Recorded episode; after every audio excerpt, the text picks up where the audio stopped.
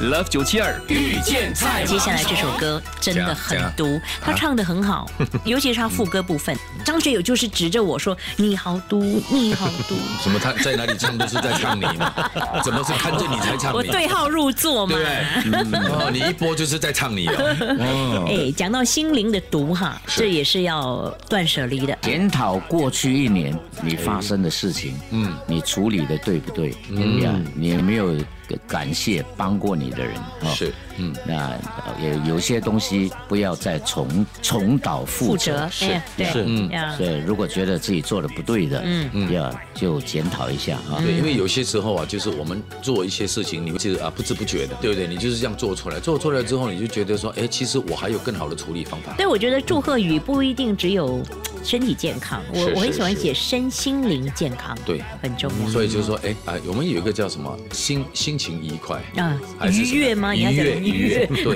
因为这个很重要 的。因对为啊如果说你的心情、你的心灵，如果说是健康的话，是好的的话，你可以在比如说 九七二啊，还有其他地方啊，吸收到营养，嗯其实对你的。整个人的看法、想法，嗯嗯，跟甚至是你的 content、你的创意，嗯。都会有呀帮助，就有很大的帮助。所以健康 SG 计划也纳入了心理健康层面嘛，嗯所以等一下我会我们请卫生部长来跟我们聊更多。这是呃，这个我国卫生部一个很大的 project，嗯是呀健康嗯 SG 也强调预防很重要，不一定只有是你生病了才来看医 我生。嗯们多讲没有用，等一下听策划人没有亲自等一来下，讲。等一下，我们看他自己本身的心灵健不健康。OK 好了好了我，如看果你还赌敢播这首歌吧？